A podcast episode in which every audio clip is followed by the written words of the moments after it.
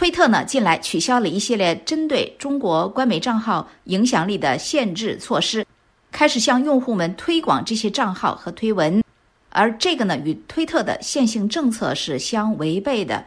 众所周知，特斯拉总裁马斯克去年收购了推特，而他在中国呢是有商业利益的，这一直让外界担忧推特会不会减少对来自中国官方影响力的限制。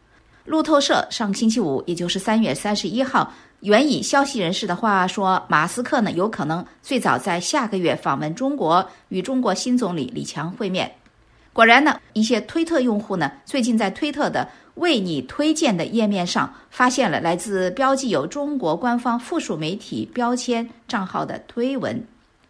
在这个页面上呢，推特会根据它的算法给用户推荐他们可能感兴趣的内容，而为你推荐上的推文。部分呢是来自于用户已经关注的账号，而一些用户呢向美国之音反映说，他们看到的许多推文来自他们并没有关注的中国官媒账号。其中呢，丹麦智库思考中国 （Think China） 总经理魏凯 （Casper Wichman） 告诉美国之音，他大约一两周之前开始发现推特向他推荐中国官媒账号的推文。他说呢。最常出现在他时间线上的账号是《上海日报》的专栏作家安博然 （Andy Borham）。那这位呢是新西兰记者，他是中共的宣传者，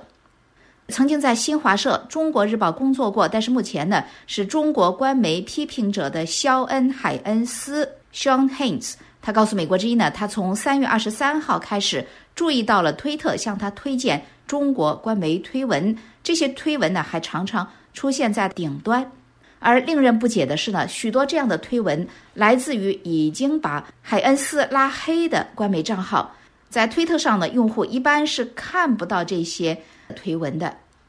推特的线性政策呢有严格的规定，这个规定是这么说的：针对国家附属媒体，推特不会向人们推荐或者放大贴有该标签的账号以及他们的推文。而截至美国经济者文浩。发稿之前，这个政策呢仍然显示在推特的官方网站上。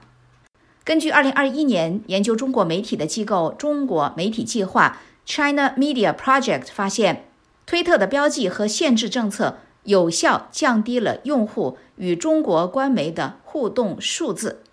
那现在，马斯克手里的推特是否想改变这个现状呢？